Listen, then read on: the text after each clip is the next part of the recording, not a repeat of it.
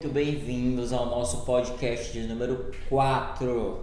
O podcast de hoje a gente vai levantar o assunto Como saber se sou bom de cama. E nós estamos aqui com a nossa expert terapeuta Nayade. Eu resolvi, eu escolhi esse assunto porque, vamos lá. Nós estamos sempre interagindo com a nossa audiência e nós notamos que está havendo um desencontro de informações. Sempre que a gente pergunta se é, você se acha bom de cama, a grande maioria responde que se acha bom de cama, que se acha bom de cama. Mas o número não bate porque a grande maioria dos casais, pelo menos dos cônjuges que nos procuram, eles relatam que não se sentem saciados, não é, tem bloqueios, né? Tem bloqueios ah, não consigo receber oral, não, cons... não consigo me soltar. Né? Não consigo me soltar. Então, essa conta não tá batendo. A matemática aí tá errada. Essa matemática tá errada. E a pergunta que fica é: como saber se sou bom de cama? Tem algum processo? Tem algum. É, quais as dicas que você dá? Antes de começar com as dicas, eu vou começar te fazendo outra pergunta. Tá? Certo. Sabe, onde que você aprendeu sobre sexo, sobre estar na cama? Eu vou te fazer essa pergunta porque eu posso falar pelas mulheres e você fala pelos homens. Como que foi sua educação sexual dentro da parte do prazer? Olha, não, não tive. Até os 21 anos de idade, eu não tive uma, uma instrução mais próximo que eu cheguei foi na aula de biologia. Tabelinha, é, né? Tabelinha, é, DSTs e uma coisa mais ou menos íntima agora, pessoal. É, quando eu assistia pornografia, né? Quando eu era criança tinha um tio que facilitava aí. Eu meio que aprendi com aquilo, né? Vendo, assistindo. Uhum. É, do mesmo jeito com nós, mulheres, né? A gente, na verdade, foi bem mais reprimida que vocês homens dentro do prazer, né? Dentro do desenvolvimento sexual. O que foi passado pra gente, pra gente aprender, é que vocês são sexuais e que vocês que vão fazer coisas com a gente, né? Então, basicamente, o que vocês fazem, faziam, né, com a gente, é baseado em um roteiro sexual que vem do pornô consequentemente atinge as mulheres, ele atrapalha muito o desempenho sexual. Já falei aqui inúmeras vezes e sempre vou falar. Né? E outra, ou, só outra pergunta. Você se achava bom de cama na época que você tinha essas referências dentro da sexualidade? Sinceramente, durante bastante tempo eu, e não me incomodava. A forma com que eu me relacionava não me incomodava. Mas aí, né, é, depois dos 21 anos come começaram a aparecer algumas situações mais pesadas, constrangedoras, que aí me criaram mais bloqueios e eu vi que tinha algo errado. Mas durante muito tempo eu acreditei que sim. O que, o que eu, eu tenho uma teoria na qual é, eu acredito muito que o nosso termômetro para saber se você é bom ou não de cama está todo quebrado. Por quê? Porque a nossa referência, o que a gente aplica na nossa vida, na prática mesmo, é distorcido. O que a gente sabe limita muito a nossa, a nossa visão, as nossas sensações sobre o que realmente é prazer. Né? Então, meio que a gente inverte os valores. O que é para ser ruim de cama, lembrando que a gente não está julgando vocês, tá? A gente está só batendo papo ruim de cama é visto como bom de cama. Porque a gente não sabe, a gente não sabe o que é ser bom de cama, a gente não sabe o que realmente o nosso potencial orgástico pode proporcionar tanto pra gente quanto pra outra pessoa, né? Perfeito. Você consegue dar algumas pistas para ir clarinha na mente da nossa audiência? Olha, primeiro, para você é, começar a ser bom de cama, você tem que entender que cada pessoa é diferente. O nosso problema é que a gente pega, a gente gosta de muitos padrões na nossa vida, talvez por medo do novo, né? Então a gente replica esses roteiros sexuais, como eu falei, né? E eu sou diferente de você.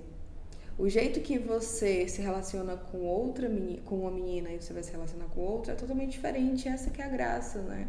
Somos seres diferentes, a gente provoca experiências diferentes. Então, se você segue um roteiro tanto para fulana Y fulana X, você já está começando errado, entendeu? As pessoas elas são diferentes, sim. Então, o primeiro passo é você, se você é casal, você pega e senta com seu parceiro ou sua parceira, olha, vamos deixar de lado o que é normal, que a sociedade diz que é normal, que é pra gente seguir de lado, e vamos ver o que funciona para nós dois como casal. Certo? Então é muito importante isso. Para você, ela acabou de dar a primeira grande dica. Então, não deixa a, o ego subir a tua cabeça. Então, escuta essa mensagem que ela te deu. Eu vou resumir para você para deixar concreto. Acredito que a conversa, né, entre entre a pessoa com quem você se relaciona vai ser o ponto chave. É, cada pessoa tem um estilo, não não aplica o mesmo estilo de jogo para todas as partidas. Não. Cada pessoa tem uma energia, tem um, tem um estímulo que funciona mais com ela. Então essa é a primeira dica. Se você, digamos que banaliza o sexo entre aspas, tá? Dessa forma para aplicar com todas as pessoas que você se relaciona as mesmas técnicas, talvez você esteja fazendo alguma coisa errada, tá bom? Então a primeira grande dica é essa. Exatamente. E não é para se sentir julgado ou sentir com o ego ferido, porque isso é normal, isso é a normal. realidade assim de muitos e muitos homens e mulheres. A né? gente acabou de ver que tanto homens quanto mulheres não receberam a educação adequada, o treinamento adequado. Então, relaxa. Você não saber não é culpa sua. Agora você morrer sem saber é culpa sua. Sabe, coach, o coach atacando novamente aqui. Outra pergunta que eu vou fazer para vocês, para vocês refletirem aí. Vocês ativam os cinco sentidos de vocês durante a relação sexual? A gente já falou aqui sobre o olfato, o cheiro, né? Que ocorre uma, um fenômeno químico e que é muito importante para essa ativação de energia sexual, para essa conexão com outro parceiro. Né? Então a gente esquece muito de utilizar os cinco sentidos na hora da relação sexual utilizar ferramentas para você se desenvolver dentro dos cinco sentidos e expandir a tua consciência dentro dos cinco sentidos é muito importante, né? Isso faz com que você aproveite mais os prazeres que o teu corpo produz, assim, basicamente. Então fica aí a reflexão se você utiliza algum desses cinco sentidos ou melhor ainda todos os cinco sentidos, né? É, então a, a, segunda, a segunda grande sacada do podcast acabou de ser lançada, uma pedra. Se você não usa ainda nenhum dos cinco sentidos, se atualiza, acrescenta, começa de pouquinho, acrescenta um pelo menos, acrescenta o cheiro, por exemplo. E aí você vai ampliando ferramentas para utilizar na hora. Isso. Que tá o, que, o que a gente faz é desenvolver, ter ferramentas técnicas para ser utilizadas dentro da, da relação sexual, mas que não se torne um padrão. Você só tem ferramentas que vão potencializar, se conectar com o outro. Então é muito importante é você focar isso nos cinco sentidos. Né? Tipo assim, você sair mais do prazer psicogênico, que é o prazer mental, e focar mais nas sensações, no teu potencial orgástico. Então, Terapeuta Nayade, você é a nossa maior referência, a nossa maior autoridade nesse assunto. Quem não usa ainda os cinco sentidos, qual a mensagem que a gente tem para dar para eles? Olha, você que não utiliza, o, não desperta os cinco sentidos, acha besteira isso que eu tô falando, você vai ficar sem relacionamento, você vai ficar para trás, você vai ficar sem contato, né? Com outra pessoa, porque eu falo por mim, se eu me relaciono com uma pessoa na qual ela não liga mesmo em me proporcionar algo bom e entrar nessa conexão maior, eu não, eu não quero mais. Tá aí a diferença de menina, Pablo. Outra pergunta que eu vou fazer para vocês vocês ativam a energia sexual do seu parceiro e da sua parceira?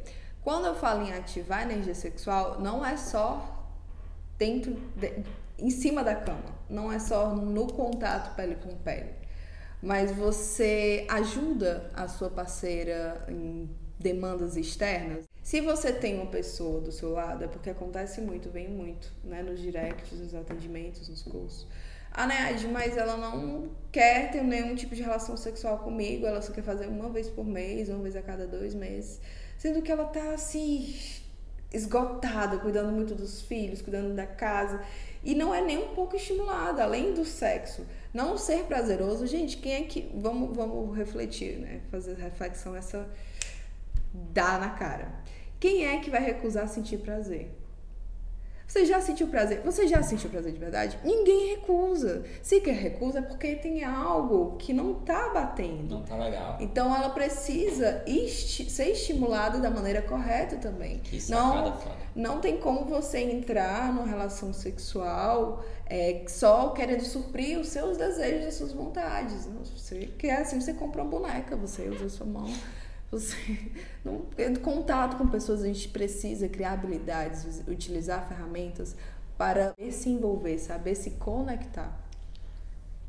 É, preliminar é uma forma de ativar a energia sexual. Existem técnicas, ferramentas bem mais potentes do que um sexo oral ou um sexo oral mais incrementado, né? Diferenciado. É, porque tem isso também. É, aqui acolá eu vejo uns, uns. Eu chamo de rebels, mas a pessoa fica me É, corrigindo aqui. rebels, viu, gente? Uns rios. Que é, a menina fica olhando assim pra baixo, né? Como quem diz assim que o cara não sabe. Ela tá, ela tá assim, aí tá pensando, aí quando eu lembro que. Aí do nada se assusta, eu tô recebendo oral. Então, tipo, acontece muito, muito, muito, muito. Existem ferramentas poderosíssimas, né? Que são ferramentas que salvaram a nossa sexualidade. Para a nossa audiência aplicar essas ferramentas, essas técnicas, eles precisam ser do Tantra. Não, claro que não. Não precisa ser do Tantra, você só precisa aderir essas técnicas para sua vida. O Tantra, assim, né, é uma filosofia comportamental, ou seja, ele vai influenciar no teu estilo de vida e como você se relaciona com a vida. Você não precisa ser do Tantra, você só precisa pegar o que o Tantra tem para te oferecer melhor agora, né, para sua vida, o que é melhor para você. Então, é, deixa eu ver se eu entendi. A gente falou aqui sobre conversar sobre o assunto.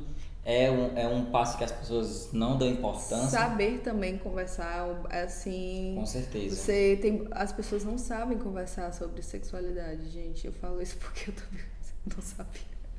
Não sabe. Então, vai conversar, vai ter uma conversa sobre o que, o que a pessoa gosta, né? Como que ela gosta de ser tocada.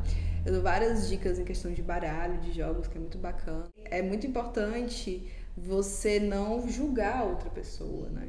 Você não julgar. Se o desejo dela, o prazer dela te incomoda, não julga. Não, vá- Cuidado com a conversa dentro da parte da sexualidade, porque é delicado. A nossa sexualidade é o nosso íntimo, né? Então é delicado falar sobre isso.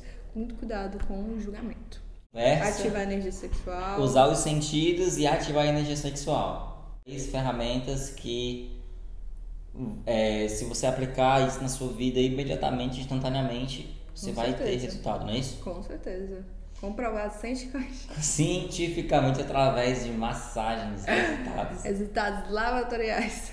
Então, Ah, tá brincando. Esse foi o nosso podcast, é, visando ajudar aqueles que precisam de um norte para saber se, se realmente estão no caminho certo. E eu vou falar para todos os homens, tá? Se eu tivesse recebido um conteúdo desse mais novo, muito dos meus traumas, dos meus problemas não teriam acontecido, teriam sido resolvidos, porque você não sabe, você não nota, mas bloqueios sexuais influenciam no teu trabalho, no teu relacionamento com amigos, com família e você não nota. E você não nota. Exatamente. Muito obrigada por terem assistido até aqui. Lembre-se que a gente não tá julgando vocês se você é ruim de cama, né? Se você acabou de refletir, puta, Nayade, eu sou ruim de cama. Não, calma. Ninguém tá te julgando. Fica aqui com a gente, se desenvolva com a gente. A gente está aqui para te ajudar a se desenvolver dentro da área da sexualidade.